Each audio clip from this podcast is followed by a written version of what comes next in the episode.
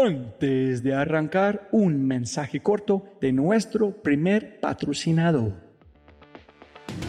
Mira, la inteligencia artificial está en todas partes y es abrumadora.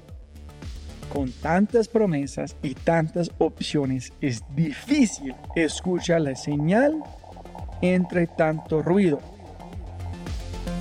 Eso es exactamente por lo que estoy tan orgulloso de celebrar y compartir con ustedes Adapta. Adapta.ai. Escucha lo fácil y poderoso que es usar Adapta. Ve a adapta.ai. Crea una cuenta ingresa la información de tu sitio web, espera unos segundos mientras la inteligencia artificial de Dapta hace su magia y chum, chum, chum, tienes contenido hecho a medida para tu empresa o startup. ¿Y qué es mejor? La inteligencia artificial de Dapta sigue produciendo contenido más inteligente mientras más lo usas. Y mejor que eso, esto es solo la punta de un enorme iceberg de lo que Dapta puede hacer. Dapta es fácilmente una de mis herramientas favoritas. Es alucinante. Y solo para los oyentes de este podcast tengo un código especial que les dará el 50% de descuento durante los primeros tres meses usando Dapta. Pruébala ahora en www.dap ta.ai, data.ai. O haz clic en el link en la descripción de este podcast y aplica mi código podcast y crece tu productividad exponencialmente.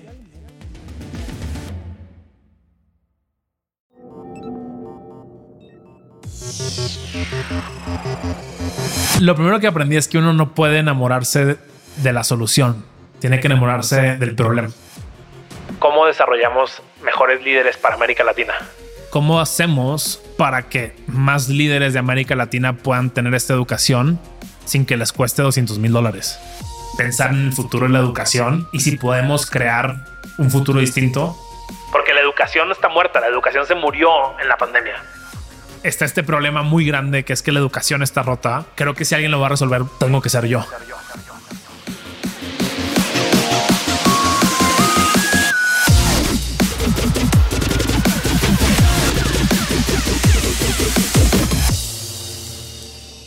Hola, hola, soy tu host, Robbie J. Fry, y este es otro episodio of The Fry Show.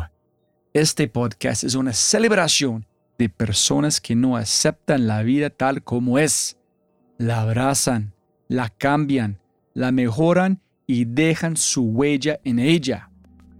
Y la persona a la que estamos celebrando hoy es Pato Bicharra. Pato es CEO de Collective Academy. Collective es la neo universidad líder de negocios en América Latina, re-evolucionando la educación al brindar habilidades tecnológicas de negocios y de liderazgo a través de sus programas cooperativos y de posgrado para aquellos que están liderando el cambio en la región. Además de su día a día como emprendedor, Pato es socio en Sochi Ventures, un fondo de venture capital enfocado en empresas disrumpiendo industrias tradicionales y miembro del Consortium for Learning Innovation de McKinsey Company. Mira, ustedes deben saber, ustedes deben saber dos cosas sobre Pato. Le comenté a Pato cuánto deseaba un libro llamado Build que él mencionó en el podcast. Y el día siguiente lo hizo enviar a mi Airbnb en México con una nota hermosa. Fue increíble, de verdad. Un gran, gran paso de amistad para mí. Entonces, espectacular. Además, tomé una de las clases en Collective sobre liderazgo con líderes y fundadores de empresas increíbles. Y fue una de las mejores clases que jamás he tomado.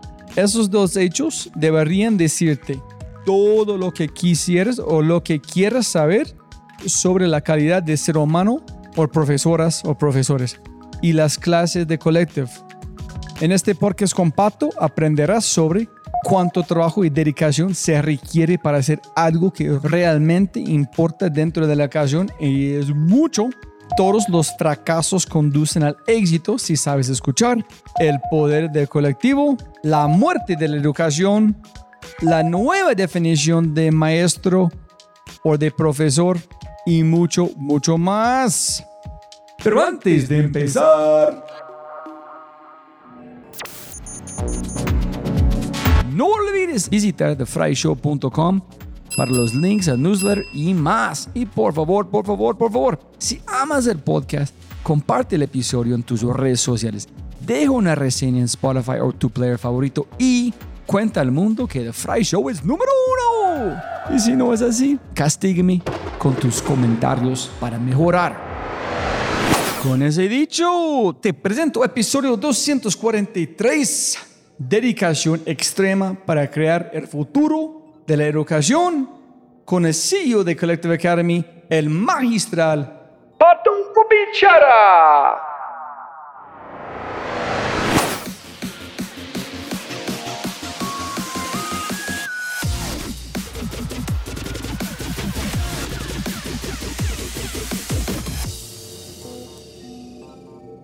Listo, Pato, si me gana más plata, no más tiempo. Muchas gracias por su tiempo. Gracias, Robbie. Emocionado de estar aquí en tu show. He escuchado mucho, tanto del show como de ti. Así que emocionado de estar con tu comunidad. ¿Quién eres? ¿En qué es Collective Academy? Para la gente escuchando. Yo soy Pato Bichara. Me considero un aprendedor de por vida. Y realmente me gusta pensar que hoy estoy siendo un mentor, como hablábamos, Estoy siendo un CEO, un director general, con todos los retos que eso implica. Estoy siendo además hijo, esposo y varias facetas de mi vida personal. Pero Collective Academy es la universidad del futuro de América Latina, muy enfocada en acelerar a los líderes y a los gerentes que quieren tomar control de su carrera y tomar mejores decisiones, ¿no? Tanto con ellos mismos, con sus equipos, con sus organizaciones y con sus entornos en general. Yo quiero preguntarte, menos de enfocarnos todo en aprender en educación, ¿tú crees que hay algo en su pasado muy importante que debemos cubrir que van a ayudar a la gente a conectar los puntos en donde estamos en este momento? Sí, creo que un poco de dónde nace toda esta pasión que tengo por el tema de talento. Talento, no educación. Sí. Ah, eso es distinto. Como cualquier latinoamericano a los 17 años no, sabes qué vas a estudiar. un gringo. un gringo tampoco. La ventaja de los gringos es que el sistema de majors y minors te permite diferir esa decisión a cuando tienes 19, 20, 21 y conoces un poquito más. Y entonces los gringos pueden diferir esa decisión hasta que tienen 20 años o 21. Y en Latinoamérica no, en Latinoamérica tienes que escoger una carrera y apuntarte a los 18 años. Sí puedes cambiar, pero te cuesta cambiar, te cuesta tiempo, otros semestres extras, etcétera. Y entonces realmente escogí ingeniería industrial porque quería ser ingeniero y resolver problemas, pero nunca me apasionó el tema ni logístico, ni, ni manufactura, ni nada de eso. Entonces, es muy lindo que en Bain alguien identificó que tú eres buena con personas. Yo nunca voy a imaginar que este van a pasar en una empresa así, que tú eres muy bueno en ejecutar, pero la parte humana, una ver como tú tienes mucho poder en esta empresa, pero con otros seres humanos. Exacto. Y de hecho, era un mal analista. Era pésimo con Excel. Era bueno con PowerPoint, pero era muy bueno en conversaciones y entrevistando C-levels y todo. Y entonces en ese proceso empecé a ir a todas las universidades en México, públicas y privadas, y dije, oye, todos estos jóvenes están igual de perdidos que yo antes de irme a Atlanta. Y empecé a hacer muchos workshops para educar a la gente en cómo buscar trabajo, qué era consultoría, ¿por qué deberían de aplicar a Bain? Y ahí fue donde dije, oye, hay una oportunidad muy grande en conectar mejor el sistema educativo con las empresas. Y eventualmente, muchos años después, nació la idea de Collective, ¿no? Entonces, en ese momento, como la idea fue un mejor match. Un mejor match enfocado en cómo recluto mejor desde consultoría, desde Bain. Y también el decir, hoy hay palabras para todo esto que hace 15 años no había, ¿no? Oye, ¿cuál es el employer branding? El Employee Value Proposition o la propuesta de valor de los empleados. Y otra vez, hoy tenemos palabras que antes no las teníamos, ¿no? Entonces, construir todo eso para Bain México, ganarle ofertas de analistas que tenían ofertas en BCG, McKinsey, Bain, y eventualmente que Bain se volviera una firma top de talento en México, ¿no? Porque ya era firma top de negocio. Realmente mis objetivos eran dos. Era cómo traemos más mujeres analistas, que fue mucho de abrir el funnel del pipeline de candidatas y que quisieran aplicar. Y dos es cómo le ganamos más de la mitad de las ofertas a McKinsey y a BSG y, y lo logramos también. Mucho era darle motivación para que la gente entendiera primero quiénes eran ellos, qué quieren hacer con su vida por qué consultoría puede ser buen fit con eso que quieren hacer en su vida y por ende terminar aplicando y con un proceso mucho más humano que el típico reclutador que no te respondo los correos, eres un número más, aquí mando yo porque la empresa tiene el dinero y creo que comenzamos hace 15 años un shift hacia reclutamiento liderado por las personas, no por las compañías, ¿no? Y obviamente me encantaba el tema después de tres años veía yo que estaban pasando cosas muy interesantes en el mundo del emprendimiento. Esto es 2012 en América Latina y estuvo muy chistoso porque esto es una historia que creo que vale la pena contar. Y estaba yo en Boston con The Bridgespan Group, no sé si los ubiques. Es un primo hermano de Bain que hace consultoría non-profits. Y voy al supermercado y compro una revista de los top 30 social entrepreneurs, los top 30 emprendedores sociales.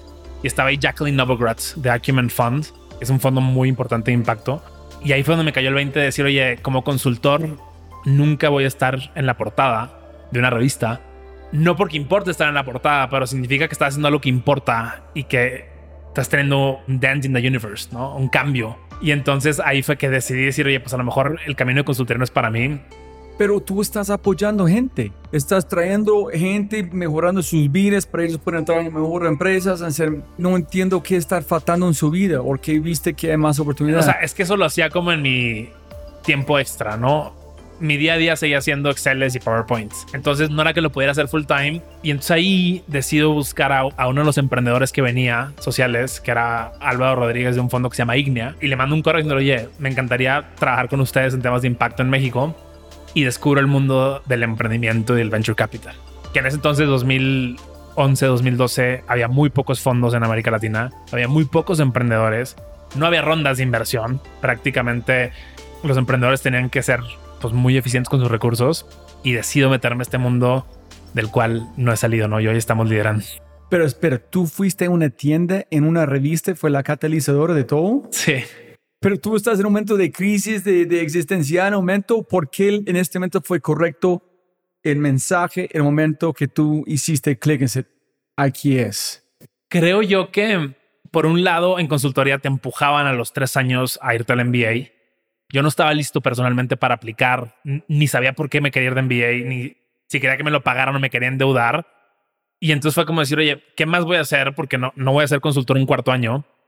Y por consecuencia fue, ok, si voy a buscar opciones, aquí hay 30 personas muy interesantes de todo el mundo construyendo un futuro distinto, me voy a construirlo con ellas. Y busqué a Cumen Fund, busqué a Ignea y a Ignea decidió darme una oportunidad de, de ser analista senior ahí en el fondo y meterme al mundo de emprendimiento. ¿En cómo se llama la empresa? Ignea. Es Venture Capital. El primer fondo era un fondo muy social. Invertimos en una empresa hecho de lentes para ver, en clínicas de salud, en las primeras fintech de México, que de hecho algunas ya tuvieron exits. Y el segundo fondo se ha, enfocado mucho más en fintech. Hoy están invertidos en tienda nube y otros emprendimientos muy grandes. Otro que se llama, creo que Rapid, YD, Rapid. Y es, es prácticamente hoy uno de los fondos líderes en, en México, al menos. Entonces, viste esta revista, Chispa, y tú fuiste a y dices, chao, papá, me voy pues le dije a Bain, oigan, tengo esta oferta, voy a ganar menos de la mitad de lo que ganaba acá, pero pinta que puedo ser un poquito más feliz o, al menos hacer cosas más interesantes. Y lo interesante ahí fue que como yo estaba del lado del fondo, era la primera ventanilla de muchos emprendedores. Y entonces el problema que había validado desde Bain de decir, oye, los jóvenes están perdidos, no saben quiénes son, no saben lo que quieren profesionalmente, acá lo vi desde el lado de la oferta, decir, oye, ¿Por qué llegan empresas de fintech, empresas de vivienda, empresas de energía renovable y no llegan empresas de educación? Siendo un problema gigante para toda América Latina. ¿En qué dijo su jefe? Mi jefe lo que me decía era, pues Pato, tú vas a atender a las empresas que lleguen porque en ese entonces no estábamos acostumbrados a ir a buscar deals como hoy hacen los VCs afuera. Y después de un año digo, ¿y sabes qué? Me voy a ir yo a mi maestría, decidí que sí lo quería hacer, pero la quiero enfocar en pensar en el futuro de la educación y si podemos crear un futuro distinto, porque en ese entonces lo que había de innovación era, no sé, la aplicación que te permite chatear con las maestras de tus hijos o la aplicación que te pone preguntas en YouTube, pero nadie estaba diciendo, oye, ¿cómo se ve el futuro de la universidad? ¿Cómo se ve el futuro del kinder? ¿Cómo se ve el futuro de la primaria? Y realmente plantear un nuevo sistema educativo por completo. ¿En qué dijo su jefe cuando renunciaste? Creo que ellos entendían que yo tenía un drive social muy grande y realmente ellos lo vieron como diciendo, Pato, tú cumpliste tus tres años aquí, vete a explorar otra cosa, vete al MBA y regresa a Bain. Y el problema es que nunca regresé a Bain. ¿Y por qué decidiste hacer su MBA? O sea, me encantaba el tema de emprendimiento. Entonces yo veía a los socios de los fondos de Venture Capital y todos tenían MBA. Yo veía a los emprendedores que estábamos dándoles dinero, todos tenían MBA. Entonces dije, bueno, creo que yo necesito un MBA. Y por otro lado, mi papá en su momento me había dicho, Pato, tú tienes que ser un MBA. No importa qué estudies, no importa qué hagas, tienes que ser un MBA. Porque él era el director jurídico o el director de legal de una de las compañías más grandes de México, pero nunca iba a ser el CEO o el siguiente en la línea para ser CEO porque no tiene un MBA. Es como que yo tenía muy tatuado eso de decir, oye, tengo que ser un MBA y realmente fui por eso, ¿no? En ahorita, como yo entiendo, es bullshit, ¿no? Tú dices el MBA no funciona. Sí funciona como experiencia de vida. Creo que no funciona desde una perspectiva de aprendizaje, de decir, oye, a ver, hoy como CEO de Collective, nada de lo que hago hoy lo aprendí en Harvard. Todo lo he aprendido en la práctica, con mentores, con contenido que he encontrado allá afuera, que es mucho la base de nuestro modelo. Pero irte dos años al extranjero a pensar sobre tu futuro, a conocer gente interesante, prototipar ideas. Fui lancé una startup en Colombia también, que ahorita a lo mejor podemos platicar un poquito de eso. Esta es una experiencia de vida que pocos pueden tener porque pocos tienen el tiempo o el financiamiento para hacerlo. Creo yo que si te puedes dar ese lujo, definitivamente es una experiencia que puede ser muy enriquecedora a nivel personal, pero a nivel profesional no creo que valga la pena, ¿no? Yo pasé cinco años estudiando arquitectura. Jamás lo haría igual. Jamás. Recuerdo, de verdad, de cinco años ya, como cuatro profesores. El resto son, no recuerdo nada. Y yo aprendí más en mi tiempo en Apple cómo ser un ser humano, en cómo liderar, que yo aprendí en cinco años de trabajando en la universidad. Y realmente si, yo creo que si, si tú le preguntas a cualquier líder o a cualquier persona incluso, ¿quién aprendió más en su primer trabajo que en la universidad? Todo el mundo levanta la mano. A mí me encanta empezar mis conferencias con eso, porque realmente es un cambio de paradigma y es por eso que las universidades la están pasando mal, porque realmente hoy la generación centennial que están entrando a los 18 años, pues los papás dicen, oye, oye, me va a costar 30 mil, 40 mil dólares ir a una universidad privada en Colombia o en México, cuando realmente pues, puedes aprender o con experiencias profesionales o de mentores o en la calle, ¿no? Tenemos un alumno de Collective que a lo mejor los ha entrevistado, Daniel Moreno de Alfred, un gran alumno que él es un dropout de la universidad y entró a nuestra maestría porque estaba creciendo como emprendedor, pero le faltaba algo de estructura. Pero en el fondo él dice, oye, pues estoy ahí perdiendo el dinero y mi tiempo, ¿no? Cuando aprendo mucho más en mi negocio, creciéndolo, liderando un equipo, que son cosas que pues la universidad no te puede enseñar, ¿no? Entonces, ¿disfrutaste su tiempo en Harvard? Sí, lo disfruté muchísimo, me abrió mucho la mente y realmente ahí se consiguió la idea de lo que hoy es Collective. Porque la pregunta era muy sencilla, es, oye, ¿cómo hacemos para que más líderes de América Latina puedan tener esta educación sin que les cueste 200 mil dólares? Y por otro lado, viendo las universidades en Latinoamérica decir, oye, ninguna de ellas se va, a preparar a los líderes del futuro, tiene que existir una, una universidad que juegue ese rol para las multinacionales, para las startups, para las empresas de tecnología, de manera similar que universidades como Stanford y Berkeley apoyaron el crecimiento del Silicon Valley. Entonces, las universidades tradicionales están pasándola mal porque no están enseñando las habilidades que requieren los jóvenes de hoy. Las compañías necesitan talento y por ende uno voltea y dice, oye, bueno, ¿quién va a dar ese talento? Y por eso fundamos Collective Academy como la neuniversidad de América Latina. Y otra vez, no quiere decir que a lo mejor en 10 años no puedas tomarte un sabático con tu familia, irte a Boston, a Nueva York, a California, a tener una experiencia de vida de un año. Pero de eso a que eso vaya a ser un cambio en tu formación como líder está muy lejos. Lejos. Entonces, pero justo allá en Harvard fue la idea o cuándo fue eso es, hay un problema grave. Sí, realmente creo que estando en Harvard viendo la educación de esa calidad, dije, ok, esto está espectacular. de un buen manager te cambia la vida, ¿no? Y todos hemos tenido malos managers y pocos hemos tenido muy buenos managers. Entonces, un poco cuando pensamos en el impacto que queremos que Collective tenga en Latinoamérica, es decir, oye, ¿cómo entrenamos a 100 mil, a un millón de managers a que sean mejores personas, que se conozcan, que sepan liderar a sus equipos y por consecuencia cascadeen en mejores organizaciones para toda la región? Y ahí cambia y realmente es un poco lo que hoy hemos hecho ocho años después, ¿no? Ocho años. Entonces, pero, fue, ¿tuviste un problema como de dolor o una oportunidad o tuviste un futuro que no, no van a funcionar?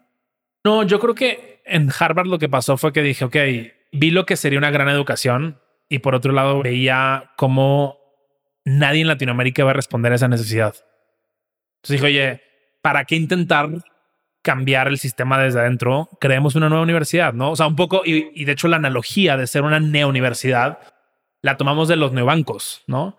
Oye, el banco no funciona, David Vélez no fue a decir, ah, voy a meterme a X banco a hacerlo mejor desde adentro. Creó Nubank, un neobanco. Entonces, oye, ¿cómo creamos una neouniversidad que atienda un segmento de mercado, que dé una mucho mejor experiencia que, tenga mucho más impacto y dé resultados para los alumnos o aprendedores y por consecuencia cambie la región, ¿no? Entonces no lo quisimos hacer desde adentro porque simplemente el sistema estaba roto, ¿no? A ver, lo difícil de educación y talento es que correlación no es igual a causalidad, ¿no? Pero, ¿qué está pasando? Que los corporativos y las startups reconocen cada vez más a los líderes de Collective. Y entonces ellos dicen, oye, Robbie, después de que pasó por Collective, cambió su forma de liderar y empezó a crecer. Reciben promociones y para darte métricas puntuales, el 98% de nuestros alumnos o aprendedores crecen responsabilidades de que entran al programa a los 18 meses de que se gradúan. Y no hay una fuga de talento porque pasan por Collective y dicen, pucha, yo puedo hacer mucho más que estoy haciendo aquí, van a otro lugar. Algunos sí y otros no, ¿eh? porque muchos están en un corporativo contentos y dicen al revés, yo quiero las herramientas para llevar el corporativo al siguiente nivel. Pero otros sí dicen, oye, estaba en una empresa muy tradicional, descubrí el mundo de los negocios y la tecnología en mi, en mi maestría de Collective y ahora quiero irme hacia el mundo de tech, ¿no? Entonces también pasa. Y lo importante para nosotros, y esto es un cambio de paradigma de cómo pensamos sobre el talento. Uno está acostumbrado a decir, este equipo y este talento es mío, y yo quiero que estén aquí y yo voy a decidir a dónde se mueven y cómo se mueven. Cuando si, tenemos una visión un poco más de largo plazo, decir, oye, hoy María está en Collective trabajando conmigo, pero luego se voy a trabajar con Robbie a Quinto y a lo mejor en tres años lanzo una startup y la voy a fondear.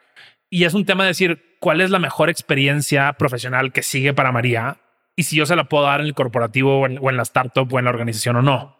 Y muchas veces los managers como que están cuidando que nadie vea a sus superestrellas porque se los van a llevar o se van a querer ir. Y entonces es responsabilidad de uno como manager que su, que su equipo se quiera quedar y darles oportunidades para que se queden o darles oportunidades para que se vayan a lugares interesantes y no pensar en esta idea como de los sesentas, decir, no, es mi talento, nadie lo puede ver, nadie lo puede tocar, nadie hable con ellos, ¿no? Entonces, cuando la idea nació, ¿qué hiciste? ¿Qué fue paso uno? Es muy difícil empezar una universidad desde cero. Fue 2015. Literalmente me gradué, creo que fue el 29, el viernes 29 de, mayo del 2015. Y el lunes primero de junio estaba en el Innovation Lab de Harvard. Y dije, ok, ¿por dónde empiezo? No? O sea, ¿qué, ¿qué hago? ¿Qué hace uno para empezar una universidad? ¿Qué necesito? Necesito alumnos, necesito profesores, necesito un campus que en ese pensábamos que era físico, hoy sabemos que es una, es una comunidad virtual. Necesito contenido. That's pretty much it. O sea, con eso puedes empezar una universidad, ¿no? Y entonces pasé un mes extra en Boston hablando con gente experta de cada uno de estos. Oye, ¿cómo traigo alumnos? ¿Cómo recluto profesores o mentores? ¿Qué contenido queremos dar? Y aquí fue la parte clave de esos primeros meses de decir, oye, parte de lo que está mal del sistema hoy es que está completamente desconectado de lo que hoy necesitan las empresas.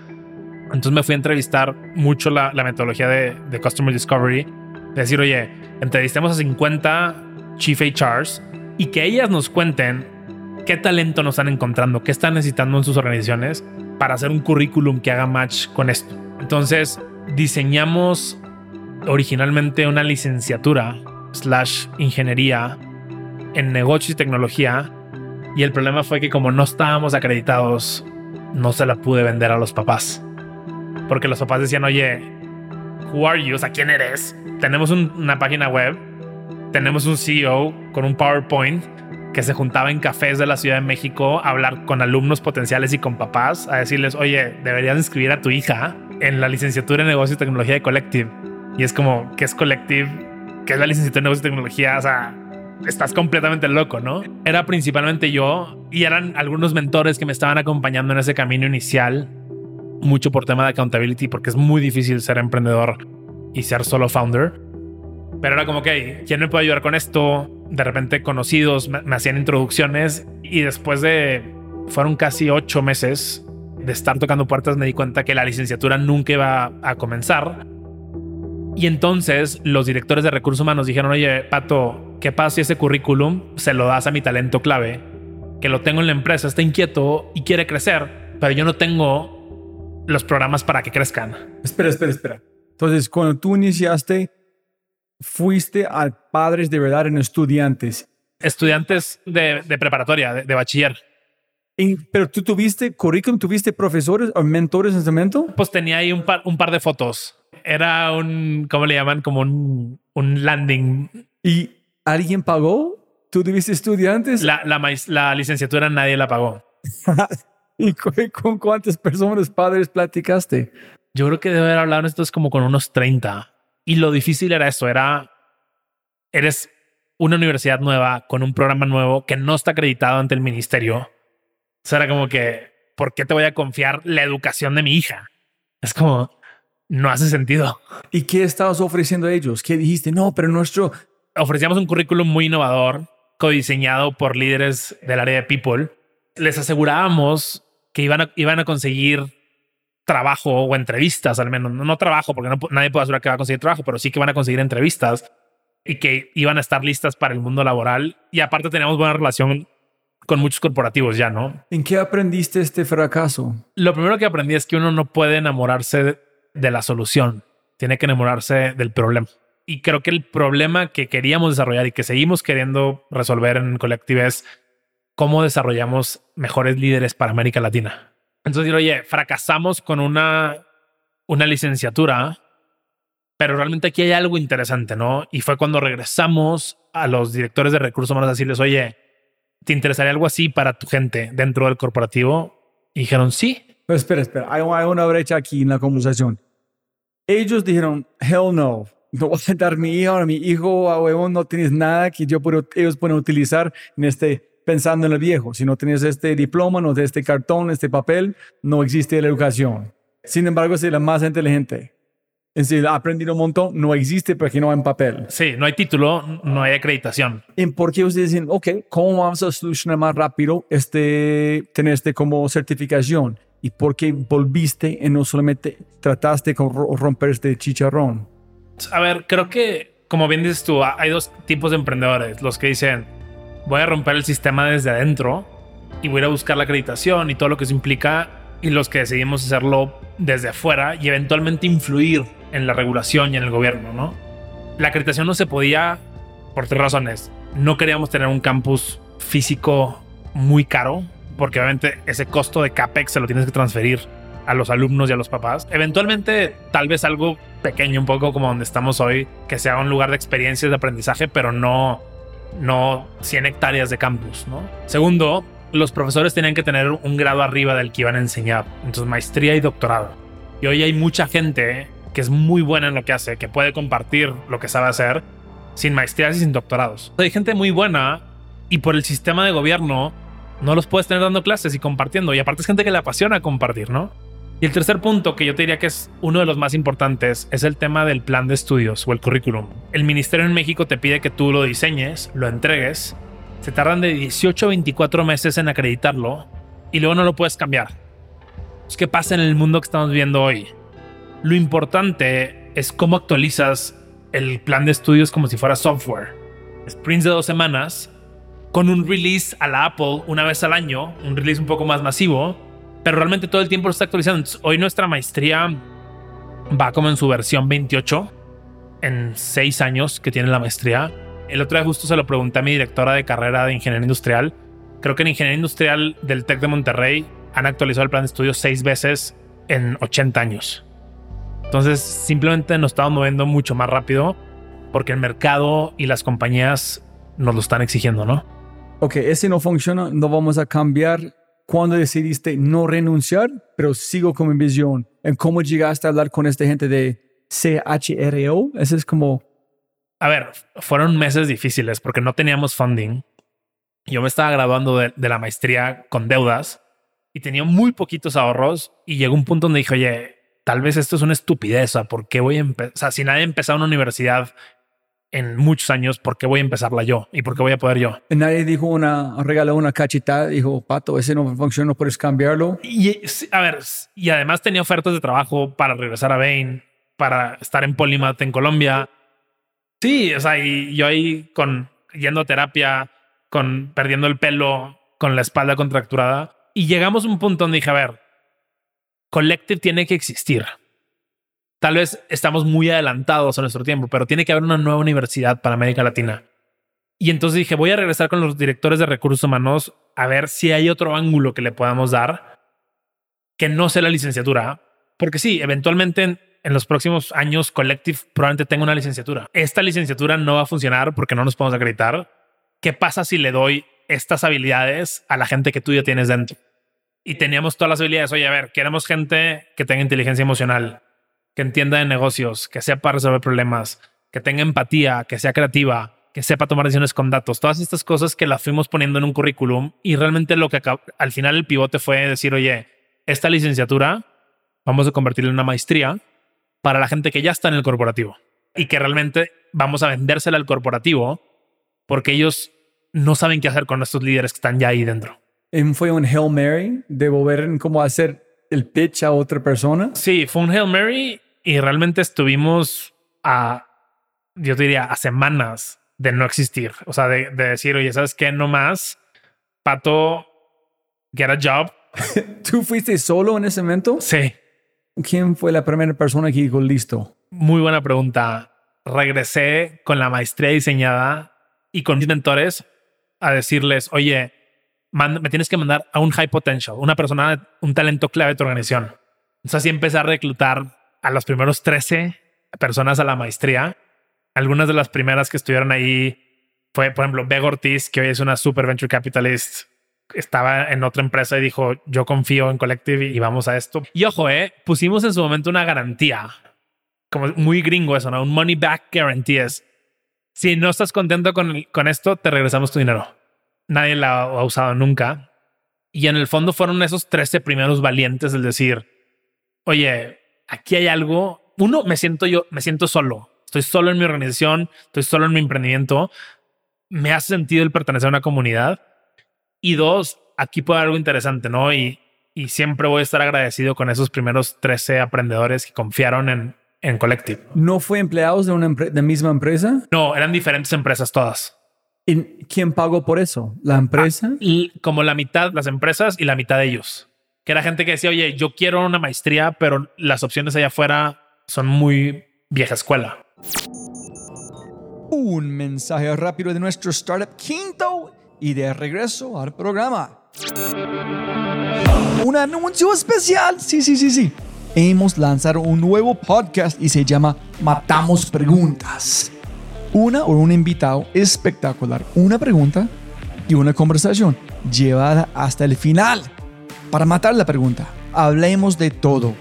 Temas como innovación, emprendimiento, liderazgo, growth, ciberseguridad, agilidad, experiencia del cliente y mucho más. Con cada invitado o reinvitada hacemos una inmersión profunda en una pregunta y luego la editamos a menos de 18 minutos de perfección. Tu contenido corto de alta calidad y alta frecuencia para mejorar tu vida.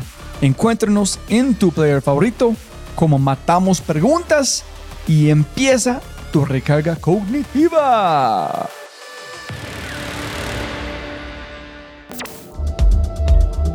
¿50% de los empleados dicen no tener tiempo para entrenarse. 60% de las personas aprendieron luego de consumir contenido con TikTok, YouTube, Instagram, LinkedIn o Twitter. Y 75% de los gerentes están insatisfechos con sus programas de entrenamiento y desarrollo porque no ven evidencia de acciones en su talento.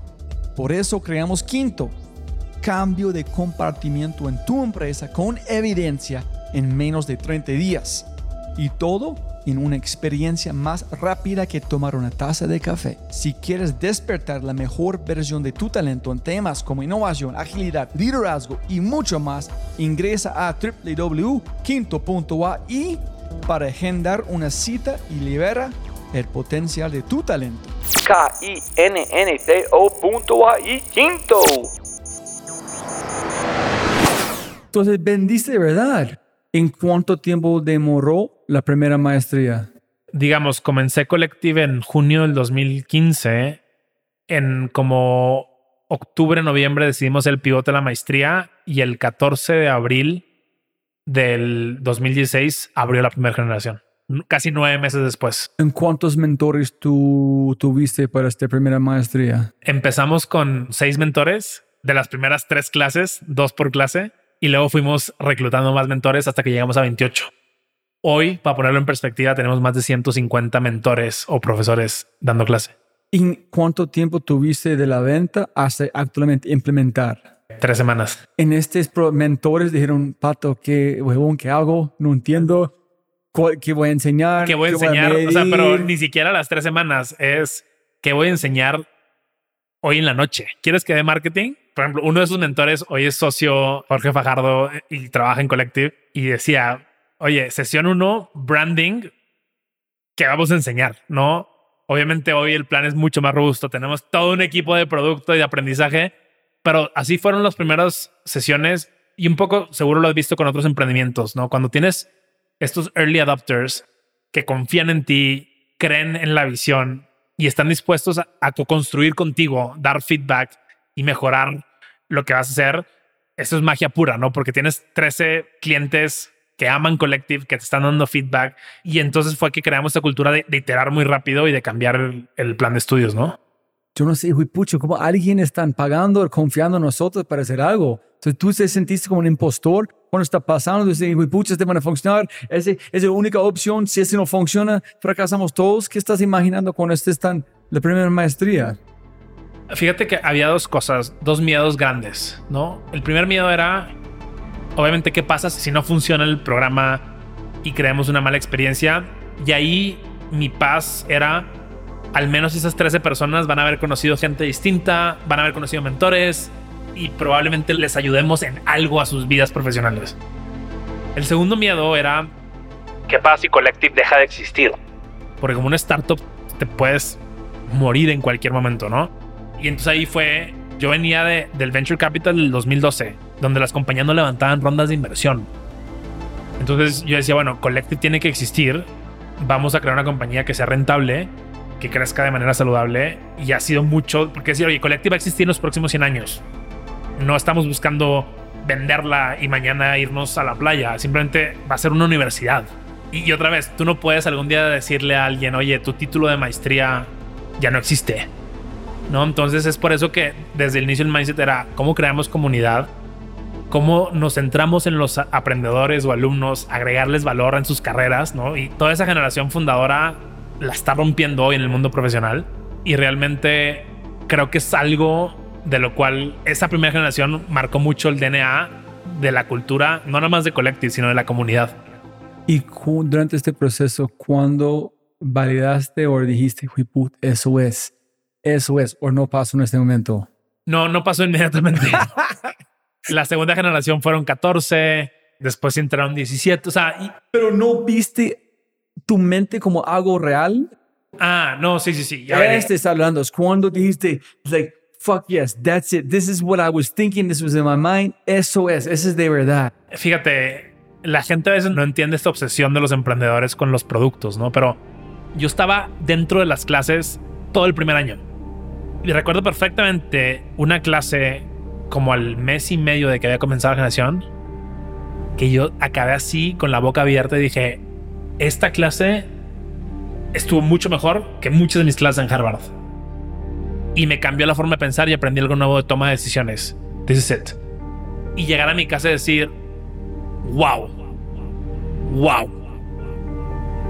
Es posible, ¿no? Y, otra vez, y es posible en, México en ese entonces, en América Latina, crear experiencias de aprendizaje de ese nivel de educativo, ¿no? Y obviamente en ese entonces pasaba una vez al mes, hoy pasa en muchos casos tres, cuatro veces a la semana, como lo, acabas de vivir aquí afuera, de decir, oye, Collective es esto y estamos pensando así con Collective. Y realmente creo que hemos construido probablemente una de las comunidades de negocios y tecnología más importantes de la región. Y poco a poco fuimos creciendo, ¿no? Hoy, para ponerlo en perspectiva, somos 32 personas full time, 150 mentores o profesores, más de 600 aprendedores en la maestría más de 10.000 líderes en la parte corporativa. Entonces, hoy realmente el impacto que estamos teniendo es muy, muy grande. Eso es genial. ¿Y cuánto tiempo demoró todo este? Pues all casi ocho años.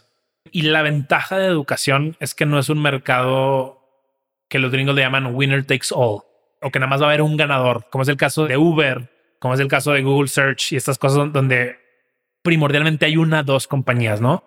Educación es un problema muy grande que está roto por todos lados. Hay diferentes formas en las que aprendemos y diferentes etapas, ¿no? Entonces, hoy Collective y nuestra magia está en enfocarnos en educación para líderes, que son tomadores de decisiones con experiencias de aprendizaje con componentes en vivo, donde realmente alguien como tú y como yo quiere interactuar y quiere rebotar el conocimiento y quiere ir a aplicarlo y regresar a la siguiente sesión a decir, oye, Robbie, fíjate que hice esto y me funcionó así y otra vez, el contenido asíncrono, como lo es Platzi, como lo es Ubits, como lo es otras plataformas, funciona bien para algunos problemas puntuales. No decir, oye, quiero aprender a hacer un pivot table.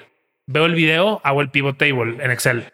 No, oye, quiero aprender a dar feedback, quiero aprender a contratar. No es tan fácil nada más viendo el video, no? Entonces, estamos acompañando en el aprendizaje a líderes que están muy ocupados y que realmente la experiencia de aprendizaje tiene que valer su tiempo. ¿no? Porque, porque en el fondo es, es el recurso más limitado que tenemos, ¿no?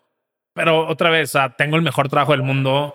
Todo el tiempo estoy viendo gente que está teniendo un impacto en sus carreras. Gente que dice, oye, por colectiva aprendí esto, lo hice con mi equipo y ahora pasé de tener el equipo menos motivado al equipo más motivado.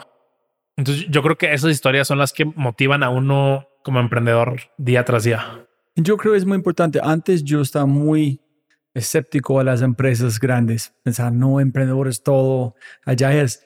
Pero trabajar en una empresa que tú amas es la mejor cosa que hay. Pases todo su vida allá porque no quieres disfrutarlo. La gente que no quiere ser emprendedor, quieren aprender a crecer para dentro de su empresa, en tener impacto. Y otra vez, yo creo que es importante que cada quien entienda la etapa de vida en la que está, ¿no? Si se puede tomar el riesgo de emprender o no, o simplemente quiere tener un impacto, como hablábamos de mi tiempo en Bain, a través de otras personas en un corporativo donde alguien más se encargue de pagar la nómina y tú no tengas que pensar en esas cosas. Entonces, lo importante es que cada líder encuentre ese espacio y ese equipo donde pueda ser la mejor versión de sí mismo y acompañar a otras personas a convertirse en, líderes, ¿no? ¿Y cuántos cursos ustedes tienen en, en Collective? Hoy la maestría tiene más de como 25 cursos y realmente es una maestría completa.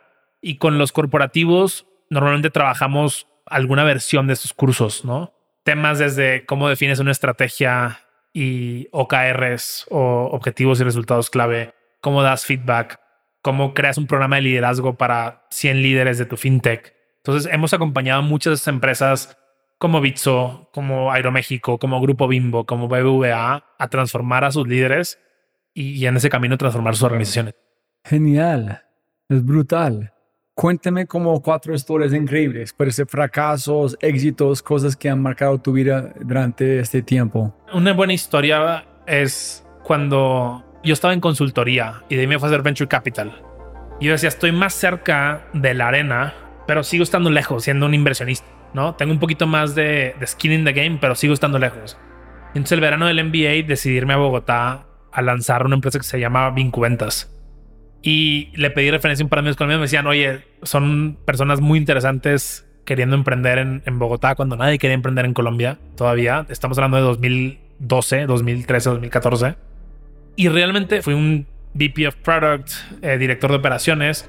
Y entonces ahí la verdad es que me di cuenta que yo era un mal emprendedor. Pero lo que más me llevé de ese verano es lo que disfrutaba crear equipos y crear una cultura. Y es decir, esto lo estamos creando el CEO, el director de ventas y el director de producto. Y estamos contratando gente. Hoy, hace poco me vi con nuestra empleada número uno, María Paula, que le mandamos un abrazo. Que de hecho después ella se fue a Rappi y otras compañías de tecnología. Y el decir, ¿cómo le puedes cambiar la vida a alguien por traerlo a tu organización y que crezca contigo y eventualmente fuera, ¿no? Entonces, el crear una cultura creo que es algo que me parece espectacular y que muchas veces se da por entendido es como que, ah, la startup o la empresa tiene una cultura y no puedo hacer nada al respecto, pero yo creo que vale la pena como emprendedores como formarla e irla diseñando y saber sobre todo quién traes a la organización para que, para que eso se vaya materializando, ¿no? Y, y en el fondo yo aprendí que no era un buen operador, pero que era muy bueno creando equipos y creando cultura. Y fue por eso que decidí, a pesar de que yo no quería ser emprendedor, lanzar mi propia compañía. Originalmente yo estaba buscando trabajo en empresas de tecnología, pero decir, bueno, está este problema muy grande que es que la educación está rota. Creo que si alguien lo va a resolver, tengo que ser yo. Entonces, menos de ese mal emprendedor operador, con mi amor, yo puedo traer a la gente que pueden hacerlo. Sí, y la importancia de formar equipos. Hoy tenemos un equipo de liderazgo increíble en Collective, que somos muy complementarios y cada quien hace lo que es mejor haciendo. Y yo creo que esa es la belleza un poco de esto, ¿no? El no querer hacer las cosas solo, el querer hacer las cosas de manera colectiva y en el camino ir conociendo gente que se sume a tu misión, ya sea como clientes, como aliados o como miembros del equipo, ¿no? Que otra vez es, es muy difícil hacer un cambio grande en el mundo si solamente lo quieres hacer solo y realmente se disfruta mucho más el camino cuando vas bien acompañado. Pero alguien pasa por Collective, tiene una transformación, holy shit, ese es que quiero hacer, vuelven. ¿Cómo ellos pueden contagiar su equipo donde ellos se sienten iguales en ellos crecen juntos? Porque es la idea, es enviar más patos a las empresas. Pato, pato, pato, pato, pato. Ese es como yo veo. Tú estás construyendo múltiples versiones de voz creo que cómo lo pueden hacer es entendiendo y conociendo mejor a su equipo, cuál es el propósito de cada miembro del equipo. Dos, fijando una visión y una estrategia clara. Otra vez, a nivel equipo, no importa si el banco o el corporativo tiene un mega plan a 15 años o 5 años. Oye, como equipo, ¿qué queremos lograr este trimestre? ¿Qué metas queremos lograr? Luego, atrayendo y reteniendo a esa gente buena, que oye, que disfrutemos estar en la misma mesa, en la misma sala, en el mismo Zoom, pues cinco días de la semana. Y por último, creando, alineando a estas personas a la estrategia y obviamente creando una cultura donde la gente pueda ser ellos mismos y disfrutar el proceso, ¿no? Es lo difícil de ser líder, ¿no? Y, y, otra vez va para todos los managers allá afuera, no nada más los CEOs, ni mucho menos. Cualquier manager tiene que poder hacer eso y es muy difícil. ¿Y has tomado sus propios cursos? Sí. Este, de hecho, como te decía, me he tomado más o menos dos veces la maestría y hoy trato de más o menos una vez al año tomar algún curso de los nuevos que desarrollamos y de enseñar constantemente. Algo que la gente a veces no ve es al uno ser mentor y facilitar sesiones de aprendizaje, aprende mucho más de lo que está enseñando, ¿no? De escuchar a las personas, de ayudarles a resolver sus problemas. Y es por eso que yo espero que algún día me pueda retirar y solamente dar clases en Collective full time. Parte de la filosofía es que aprendemos de todo mundo, ¿no? Pero se llama collective, ¿no? El mentor está ahí para facilitar, pero todo mundo hace preguntas y todo mundo tiene las respuestas. Y yo te diría como un 20-25% de los que se gradúan regresan a Collective como mentores a facilitar clases donde ellos son expertos del tema y o quieren seguir creciendo, ¿no? Entonces imagínate que alguien como tú, después de que se gradúa del programa, da la clase de emprendimiento o da la clase de marketing o da la clase de comunicación y es algo muy lindo porque es la forma en la que la comunidad se va retroalimentando y creciendo. ¿Y ustedes cómo buscan sus profesores? Muy buena pregunta. La mayoría llegan referidos y siempre estamos buscando buenos y buenas profesionistas, pero estamos buscando como tres características importantes. La primera es que trabajen en lo que quieren enseñar. Ah, son doers. Son doers. Show, don't tell. Yeah, not like hay, hay estudio a este, pero nunca aplicas. No. No, no queremos a alguien con doctorado en negocios, queremos a alguien que esté emprendiendo negocios, que esté en temas de estrategia, que esté en temas de datos, que esté en temas de producto digital. Entonces, son doers. La segunda es, son muy buenos facilitadores, son buenos manejando juntas, escuchando a la gente. Eso es duro. Es duro, sí, no cualquiera lo tiene.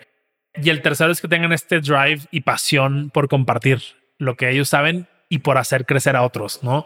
Muchas veces tienes a alguien muy bueno en su industria que a lo mejor sabe facilitar, pero que le da pereza o, no quiere compartir lo que sabe. Entonces esta mezcla de decir, soy bueno en lo que hago, soy bueno comunicando y escuchando y además tengo la motivación de compartir, es la magia, es la salsa secreta de nuestros mentores. ¿Cómo puedes validar a esas personas? ¿Tienes unas preguntas puntuales que tú preguntas? Sí, a ver, tenemos un proceso de reclutamiento muy sólido, ajá, donde primero conocen Collective, vienen a una sesión, ven si es algo con lo que se sienten cómodos o no. Nos ha pasado con buenos perfiles de profesores de, otras universidades que vienen a Collective y los alumnos están cuestionando y retándolos y no se sienten cómodos porque están acostumbrados a, dar cátedra. Y entonces eso es difícil de cambiar. Entonces en el proceso, primero conocen nuestra filosofía, conocen nuestras clases y de ahí ya ellos preparan una clase muestra, la muestran, luego toman una clase con otro mentor, se capacitan y eventualmente ya van a las aulas. Eso es muy interesante. ¿Qué has aprendido? Yo entiendo para la educación, obviamente el estudiante está cambiando, pero ¿qué has visto en el rol de profesor? ¿Qué es el cambio? ¿Qué es el nuevo generación? ¿Cuál es este profesor nuevo? ¿Cuál es el comportamiento? ¿Qué son las habilidades? que no funciona, que funciona, porque no puede ser igual, ¿no? Debes, me imagino que tú has visto, shit, este tipo de profesor no funciona más. Decimos otro que no hacía una regla, que sabemos de profesor de viejo, pero nuevo, que es boom, boom, boom, pero también enfocar, salir, yo no sé cuál es el nivel nuevo. Es difícil, a ver, fíjate que docente, este sinónimo de profesor viene de, de latín de doctrina, de yo me paro en la plaza y unidireccionalmente doy cátedra o adoctrino a la gente. Entonces yo hablo, ellos escuchan y se callan. Creo que este nuevo profesor o el mentor, como le llamamos en Collective, primero tiene que entender que no tiene todas las respuestas. Las respuestas están en Internet. Entonces lo que tiene que tener el profesor son las preguntas correctas y el saber hacer las preguntas a un grupo de, de aprendedores o alumnos, escuchar y construir el conocimiento, ¿no? Y entonces eso implica mucha humildad intelectual, porque otra vez, y pasa mucho en Collective, el decir, oye, muy buena pregunta, Robbie. No tengo la respuesta. Vamos a investigarla todos y la próxima semana comenzamos con esa pregunta. Entonces, el tener la humildad de decir, oye, no sé, pero vamos a, construir el conocimiento juntos es bien importante. Segundo, el tema de la escucha activa. Y la tercera, que creo que es bien importante también, es llevar el aprendizaje a la práctica. ¿Qué pasa muchas veces? Si hoy te pregunto yo, hagamos una derivada o una integral, no te vas a acordar cómo hacer una derivada porque tomaste cálculo hace 15, 20 años. Sin embargo, en Collective tenemos que llevar el aprendizaje a la práctica. Entonces, decir, oye, si hoy en Collective hablamos de cómo contratar, vamos a codiseñar un proceso de contratación para tu startup. Y entonces el profesor tiene que ser capaz de dar retroalimentación constructiva para que realmente el aprendizaje se cumpla con la parte de aprendizaje activo, ¿no? Y otra vez, los profesores de universidades tradicionales muchas veces no salen de su oficina, de su, de su castillo, y no saben hacer las cosas que están enseñando. Yo no quiero aprender algo nuevo. Entonces imagínate, ¿cómo vas a esperar que un profesor enseñe inteligencia emocional si ellos o ellas no la tienen? No es como si un profesor fuera a enseñar inglés y no habla inglés. No, entonces esto es lo que estamos necesitando y por eso parte de, del futuro de la educación en América Latina, la base está en cómo capacitamos a nuestros profesores en las primarias, en las secundarias, en los bachilleres, para que se vuelvan estos facilitadores del aprendizaje. Porque la educación está muerta, la educación se murió en la pandemia. ¿no? Y ahora todos estamos en esta época del aprendizaje y lo importante es cómo entiendo que mi rol ya no es leer diapositivas, que mi rol ya no es revisar exámenes porque eso lo va a hacer la inteligencia artificial. Mi rol es cuestionar y construir el conocimiento. Hoy los problemas que estamos viviendo tú y yo, nadie tiene la respuesta. Lo hablábamos antes de empezar. ¿Quién tiene la respuesta al trabajo remoto o híbrido post pandemia? ¿Quién es el experto? ¿Dónde está el libro de texto? Nadie. Lo que sabemos es que tú estás probando unas cosas, yo estoy probando otras y podemos compartir experiencias en una sesión y construir esas mejores prácticas. que otra vez en 12, 18 meses a lo mejor ya no van a servir. Entonces hay algunos conceptos de primeros principios básicos de negocio y tecnología que obviamente se siguen enseñando, pero hay otros como temas de trabajo remoto, de inteligencia artificial, de metaverso, de blockchain, que todo mundo lo estamos descubriendo juntos. Entonces, el que te diga que es un experto te está mintiendo porque simplemente la tecnología tiene unos meses, ¿no? Entonces, hay que tener la humildad intelectual para decir, oye, vamos a, facilitar esta sesión y construir juntos, ¿no? Pero mira el otro lado que es muy interesante de tener mejores preguntas. Pero también yo, Roy, personalmente, duele mucho preguntas. Cuando mi cocio, como me dicen, hey Roy, ¿por qué no preguntaste este? ¿Por qué no hacemos este? Duele. Entonces yo estoy mejorando mi capacidad de recibir preguntas. Es una cosa, muy sencillo juzgar en preguntar, pero recibir preguntas, tomar un pausa en escuchar es, es otro arte también, ¿no? Y es, es la importancia de, de saber escuchar y recibir retroalimentación o feedback. Simplemente decir, oye, tienes razón, no lo pensé. A la próxima lo voy a pensar así. ¿Y por qué es esto? Porque históricamente los líderes no eran vulnerables. Históricamente teníamos al líder blanco americano que no mostraba debilidad, no mostraba sentimientos, decía qué hacer y su ejército lo hacía. Y hoy los verdaderos líderes que estamos siguiendo, líderes como los que tú entrevistas en tu podcast, somos líderes humanos que mostramos nuestra vulnerabilidad y que se va a decir, oye, Robbie, no sé, pero lo vamos a descubrir juntos. ¿Y por qué es complicado? Porque muchas veces va en contra de tu propia percepción humana. Es decir, oye, mi co-CEO me está atacando, está atacando a, a Robbie. No, está atacando al co-CEO de Quinto. Entonces, si separas la idea de la persona, puedes decir, claro, tiene razón, está bien, pero no porque lo tomamos personal. Listo. Próxima pregunta aquí. ¿Qué problemas nuevos has visto o has encontrado que nunca imaginaste que las empresas tienen, que tú estás solucionando o que tuviste que encontrar una forma de solucionar? Creo que hay hay un par, ¿no? El primero que se me viene a la mente es el problema de alineación. Muchas veces la CEO tiene una visión y una estrategia y a lo mejor sus reportes directos la comparten en cierto porcentaje y cuando empieza a cascadear hacia abajo la organización, esa visión, esa estrategia no está clara. Creo que lo decía Daniel Fogel en, el último episodio que grabaste con él, como muchas veces como CEOs tenemos que estar repitiendo el mensaje, repitiendo el mensaje y que la gente nos vea porque hoy ya no podemos comer directamente con ellos, ¿no?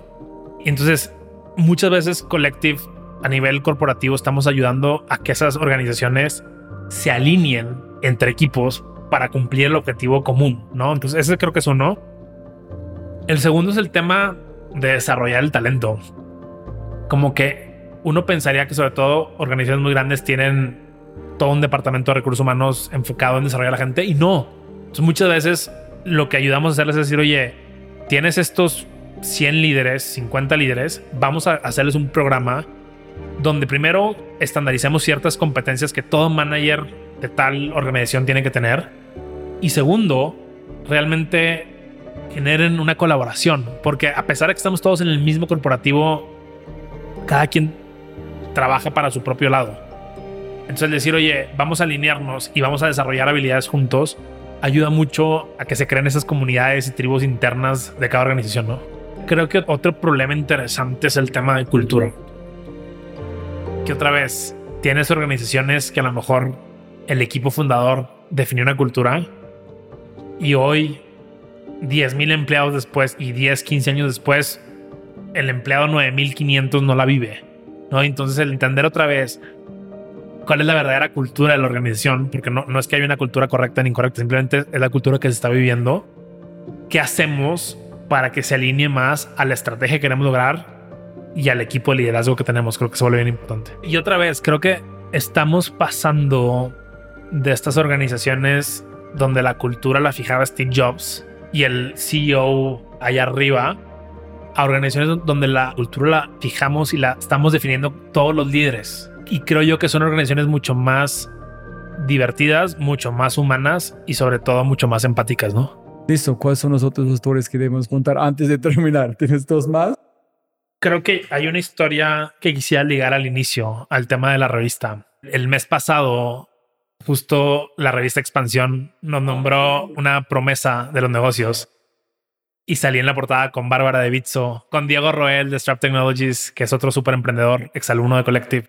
Y la vez que fuimos a las fotos, le tomamos las fotos y listo. Y de repente cuando vi que estaba en la portada de la revista, fue un momento bien importante para mí, porque hace 12 años yo había dicho, oye, yo quiero hacer algo que tenga un impacto y que me lleve a, tener la posibilidad de estar en la portada de la revista, ¿no? Estar en la arena. Y no por estar en la portada de la revista, simplemente porque se reconozca el impacto que estamos teniendo en el mundo. Y este fue un momento muy lindo. Uno no trabaja para eso, pero son como buenos apapachos de que de repente el mundo reconozca lo que estás construyendo. La otra cosa es, seis de las 30 promesas son de la comunidad de Collective. Entonces creo que eso empieza a mostrar el impacto que estamos teniendo en la comunidad de negocios y tecnología en México y toda América Latina. Y el tercero, el recordarte como esa historia de, de niño, ¿no? De, joven, de decir, oye, alguna vez vi a una persona que admiro en una revista y a lo mejor hoy puedo ser esa admiración para muchos. Y otra vez, no porque quiera ser la admiración, sino porque creo que Latinoamérica le hacen falta historias de éxito, ¿no? Y, es mucho de lo que tú haces en el podcast, que más gente conozca las historias de éxito de la región y que más gente conozca a esos buenos líderes. Y de hecho, eso es algo que creo que tenemos que cambiar la cultura latinoamericana, porque lo importante no es estar en la revista, en la portada de la revista. Lo importante es crecer, aprender, iterar y que la organización tenga un impacto. Ahora, muchos emprendedores nunca llegan a estar en la revista porque su organización fracasó y la revista no muestra esas canas, esas, sesiones de terapia, esas peleas con nuestra novia.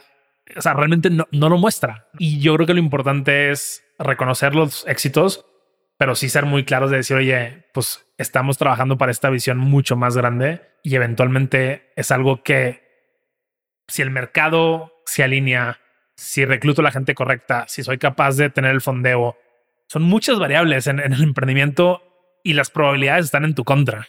Yo creo que hay miles de emprendedores posibles que después de esta reunión con los padres no pasaron. Fue un paso, no más de la revista, del camino. Pero deciden de una razón u otra no más o no pueden aguantarlo, pero yo no sé. Entonces yo quiero saber cómo cerca fuiste de decir ese no vale la pena.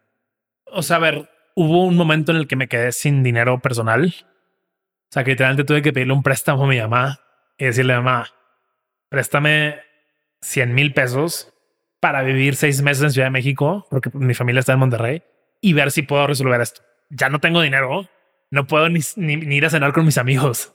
Ese fue un momento muy gris y la verdad es que ha habido otros, pero creo que hay más momentos positivos, más historias de éxito, más motivaciones constantes en los meses que de repente dices, sí, hoy la plática con tal cliente no salió bien, hoy quise hacer esto, hoy se dio de baja un alumno por X cosa y ya, o sea, podría decir, oye, estoy triste, esto no debería pasar, pero yo creo que son mucho más los momentos positivos y lo que se disfruta del proceso que lo que duele, ¿no? Entonces, esa es mi propia perspectiva. Estamos emprendiendo, es un deporte extremo, o sea, todo el tiempo estás cuestionándote si eres la persona correcta, y seguro te pasa a ti, o sea, ocho años después es, oye, pues yo era un buen CEO hace cinco años, hoy no sé si soy el mejor CEO para Collective. Entonces te empieza a cuestionar muchas cosas, tus clientes empiezan a, a evolucionar, entonces todo está en tu contra, ¿no? Y lo importante desde mi perspectiva es decir, uno, estoy disfrutando el proceso y dos, tengo una respuesta del impacto que estamos generando como comunidad. Y mientras eso siga, yo espero que yo en Collective tenga muchos años más ese es un side note, no sé si quieres platicar sobre eso. Tú dijiste un pedacito, yo escuché sobre la religión. Tú abriste un pedacito de la conversación con un chico, pero ustedes pasan muy rápido. Yo sé que tú eres religioso como yo, y then, fuiste al tema. Entonces yo no sé si tú haces solamente para un base de, de, apoyo emocional, construir como estructura de sociedad de familia, o tú usas en su día a día como tomar decisiones? Sí, no, a ver, creo que no, ya entendí la pregunta. No, no lo uso en el día a día, pero creo que sí hay ciertas prácticas de la religión que son importantes como humano, como líder y como equipo. Uno de ellas es el agradecer.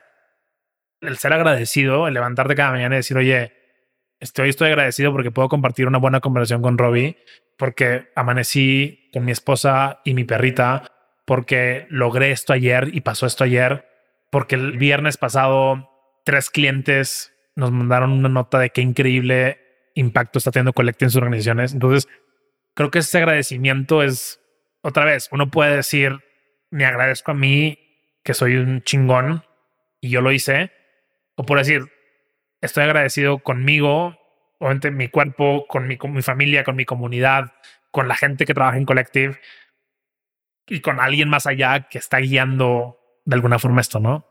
Y a ver, otra vez, creo que es un tema muy complicado.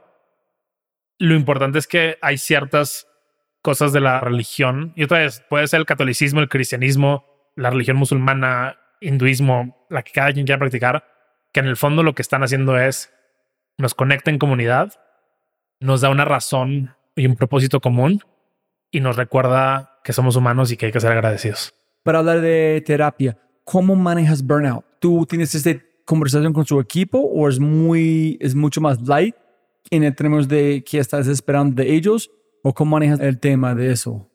A ver, creo que todo el ecosistema está viviendo momentos muy difíciles. Irónicamente, en Collective siempre hemos sido muy transparentes, ¿no? De que, oye, la empresa está así o la empresa está así. Entonces tratamos de ser muy transparentes y de que la gente entienda cuándo hay que hacer ciertas cosas y cuándo hay que cambiar. De hecho, acabamos de pasar por una reorganización porque nos dimos cuenta que como estábamos organizados no nos iba a llevar a ese objetivo de ser la universidad número uno de América Latina.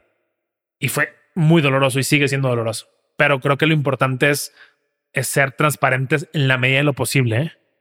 Aunque también recientemente he aprendido y esto he estado reflexionando de que tal vez uno no puede ser súper transparente con todo, ¿no? Entonces hay cosas que a lo mejor el CEO o el, leadership team se tiene que discutir y guardar en privado y hay cosas que sí se pueden ser muy abiertas.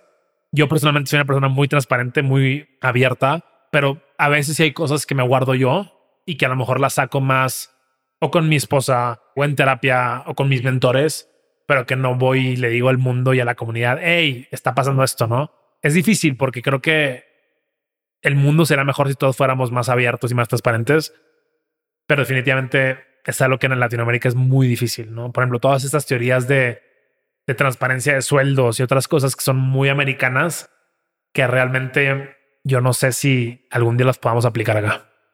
Yo en siete años no había parado y en diciembre tuve la fortuna de irme de luna de miel, cuatro semanas con mi esposa, de borrar el Slack por primera vez en cuatro años y regresé con la cabeza fresca, descansado, motivado y otra vez no te das cuenta lo mal que estás hasta que ves el otro lado, ¿no? Entonces, que mi viste funcionando cuando regresaste, ¿no? Sí, sí, sí. No, el equipo es una labor mejor, ¿no? espectacular. Sí, probablemente mucho mejor porque, porque dejé de estar ahí de, de metiche, como decimos en México, en cosas que no me tocaban. Y es parte del crecer como CEO, el decir, oye, y es una relación importante, el decir, si un día Pato no está porque algo pasa, la organización puede seguir y puede subsistir, ¿no? Es un sentimiento muy bonito. ¿Siete años sin una vacación? O sea, vacaciones de fin de semana largo, una semana, pero no dos, o sea, no, no nada más de diez días. Listo. ¿Quieres hablar de libros? Tienes tres libros. Uno, que posiblemente puedes leer en la noche. Uno, 100% de tu negocio que tú haces. Y uno, que puede ser este otro libro que tú mencionaste, que es bueno para aprender, pero no como... A ver, creo que un libro que hecho ahorita estoy terminando de leer en la noche y, y me lo regaló Evelyn, una, una persona de nuestro equipo. Se llama Build. Ah, yo estoy buscando este libro en todo lado en inglés. Muy, muy bueno, con Tony Fadell. Porque es esta mezcla de te doy ideas, te doy frameworks con el storytelling de lo que pasaba en Apple en esos años, ¿no? Y es muy buen libro. Libro que está directamente relacionado a lo que hago y que lo devoré y lo he regalado mucho el último mes es el, el de mm, Scaling People de Claire Hugh Johnson, que es la, la former CEO de Stripe. Y te da un playbook muy interesante de cómo construir tu equipo, de cómo entender cuando alguien es un manager contra un líder, de cómo crear los sistemas operativos del equipo y de cómo definir metas y escalar la organización. Está muy interesante porque me estás viendo mucho para donde está Colectivo hoy y en esta etapa de scale up que estamos y también para ver otras formas de enseñar y de compartir lo que hacemos en Collective en temas de liderazgo y, y, trabajo de equipo. Y el tercero creo que sería ese, el de A Million Miles in a Thousand Years. Simplemente te da una visión de la vida de, hacerte esta pregunta, oye, esto que está pasando en mi último semana, mes, año, alguien lo quisiera ver en el cine. Y si la respuesta es no, hay que hacer cambios en la vida. Listo, gracias por compartir esto. Si pudieras enviar un mensaje a toda América Latina a través de WhatsApp, un mensaje de voz, ¿a qué grupo de personas enviarías el mensaje? ¿En qué mensaje enviarías?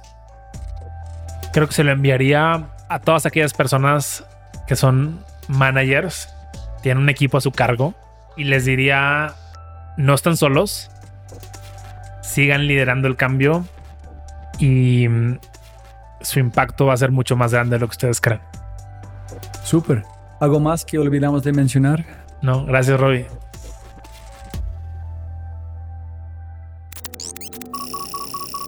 Como siempre, siempre puedes ganar más plata, pero no más tiempo. Muchas gracias por escuchar. De verdad, muchas gracias. Espero que hayas aprendido algo, te hayas inspirado y te sientas con ganas de hacer algo imposible. Pero antes de terminar, realmente me encantaría escuchar de ti. ¿Qué invitados quieres que invite?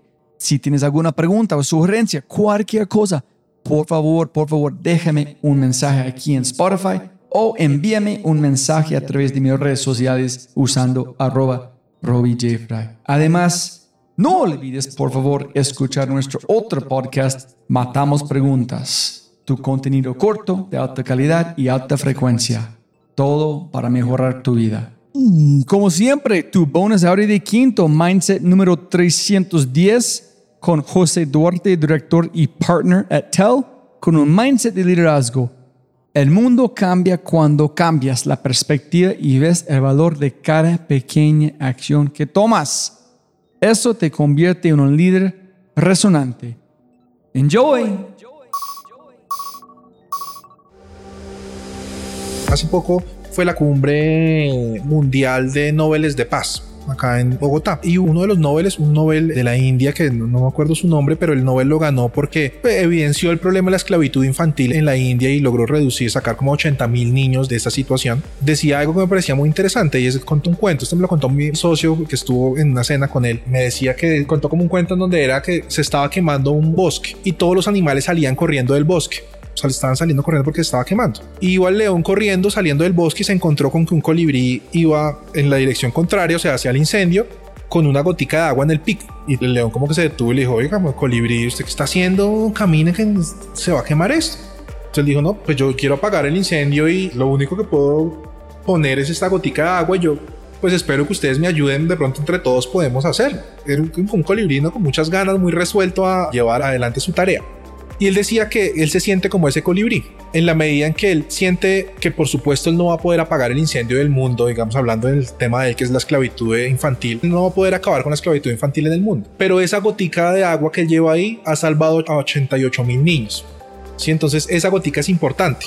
¿sí? De alguna manera eso lo motiva a él a seguir adelante en su proceso. Yo creo que uno debe tener claro, primero, cuál es el incendio de uno, o sea, cuál es el objetivo que uno quiere lograr y tener muy claro también cuáles son sus goticas de agua. Es decir, eso que yo puedo ir haciendo, así sea poco a poco, para alcanzar ese propósito.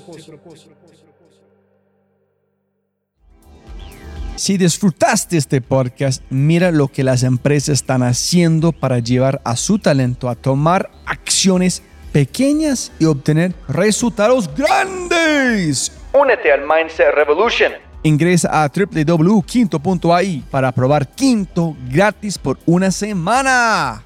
Quinto.ai www.kinnto.ai Quinto. Siempre puedes ganar más plata, pero no más tiempo. Chau, chau, chau, chau.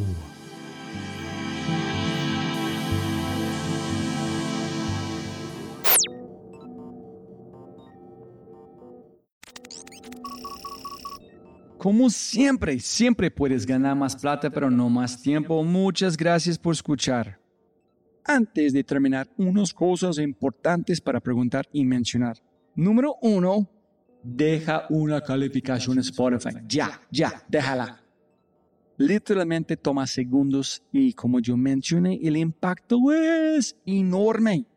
Además, estarás garantizado de sentirte increíble el resto del día. También estamos produciendo todo el contenido en YouTube. El canal es espectacular. Tengo mi newsletter Conejo Blanco, las notas del podcast y los enlaces, las transcripciones. Nuestro otro podcast, Matamos Preguntas, escúchalo. Y más se puede encontrar en thefryshow.com. y si quieres enviarme un mensaje o patrocinar el podcast, puedes enviarme un mensaje usando cualquiera de mis redes sociales con mi nombre a Robbie J. Fry. Gracias, abrazo grande y sigue escuchando.